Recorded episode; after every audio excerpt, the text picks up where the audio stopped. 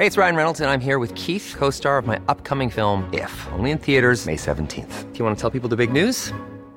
All right, I'll do. Sign up now and you'll get unlimited for $15 a month in six months of Paramount Plus Essential Plan on us. Mintmobile.com slash switch. Upfront payment of $45 equivalent to $15 per month. Unlimited over 40 gigabytes per month. Face lower speeds. Videos at 480p. Active Mint customers by 531.24 get six months of Paramount Plus Essential Plan. Auto renews after six months. Offer ends May 31st, 2024. Separate Paramount Plus registration required. Terms and conditions apply if rated PG. Heraldo Podcast, un lugar para tus oídos. ¿Cuánto tiempo podría pasar Genaro García Luna en la cárcel? Aquí te lo contamos. Esto es Primera Plana de El Heraldo de México.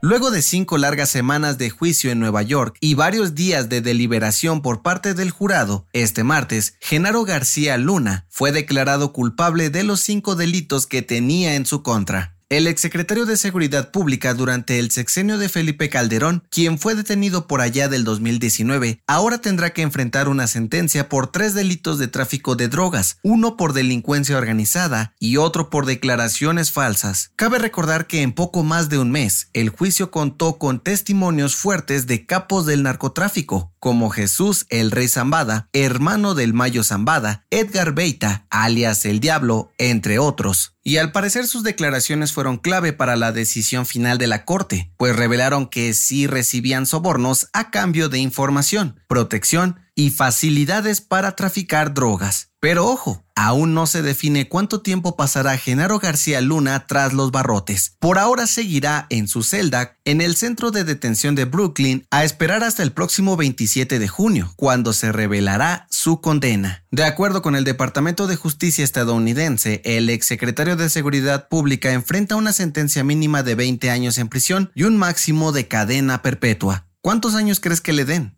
Gracias por escucharnos. Si te gusta Primera Plana y quieres seguir bien informado, síguenos en Spotify para no perderte de las noticias más importantes. El Congreso de la Ciudad de México vivió una jornada bastante caótica este martes, y es que una protesta de la comunidad LGBT que comenzó pacíficamente terminó en trifulca, gases y activistas detenidas. Todo comenzó cuando el colectivo Yeca, escuchando la calle, se presentó al recinto para protestar en contra de los cambios legislativos que se cocinan en la capital, específicamente por una iniciativa presentada por el PAN, la cual busca prohibir que los menores de edad cambien de género. Incluso plantea castigar con hasta 7 años de cárcel a quien ayude a los jóvenes a hacerlo. Los manifestantes llegaron hasta el Congreso capitalino para exigir que no se discrimine a las infancias trans, pero las cosas subieron de tono y de pintar paredes y gritar pasaron a intentar dar portazo, chocando con la policía de la CDMX, quienes lanzaron gases y golpearon a los activistas. Los legisladores terminaron por suspender la sesión que estaban teniendo y condenaron la violencia que se registró. Además, aseguraron que levantarán denuncias contra los responsables de los daños. Por su parte, miembros del colectivo LGBT acusaron la fuerza con la que fueron reprimidos. La mesa directiva del Congreso de la CDMX anunció que reanudará la sesión hoy a las 9 de la mañana. ¿Crees que se lleve a cabo con normalidad?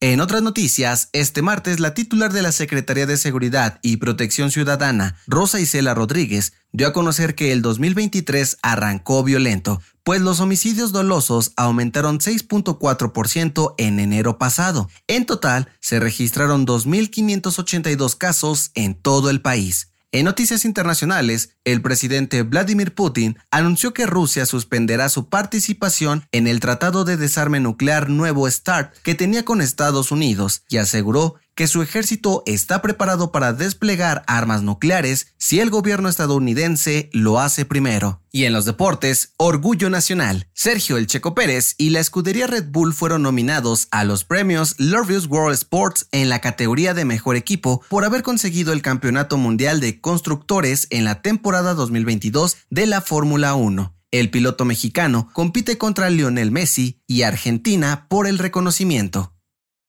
El dato que cambiará tu día.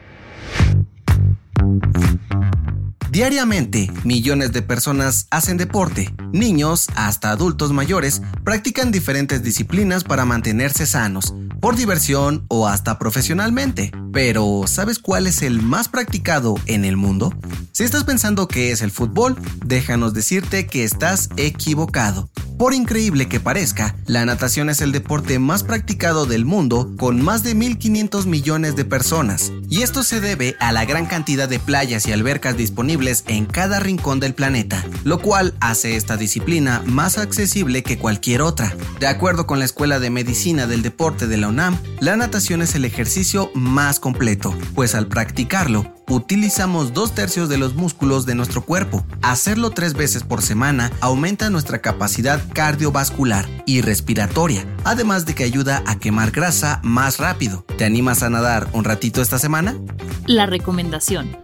¿Alguna vez has estado en una relación donde pensabas que te estaban siendo infiel? Tal vez viste un mensaje, te sentías inseguro o de plano se estaban distanciando y eso te hacía creer que ya te estaban pedaleando la bici. Escucha el nuevo episodio del podcast Preguntas Tontas para Todos, donde Fergay y Nuria Ocampo hablan sobre cómo saber si tu pareja te está poniendo el cuerno y qué hacer si lo descubres. Yo soy José Mata y nos escuchamos en la próxima. Esto fue Primera Plana, un podcast del Heraldo de México. Encuentra nuestra primera plana en el periódico impreso, página web y ahora en podcast. Síguenos en Instagram y TikTok como El Heraldo Podcast y en Facebook, Twitter y YouTube como El Heraldo de México. Hasta mañana.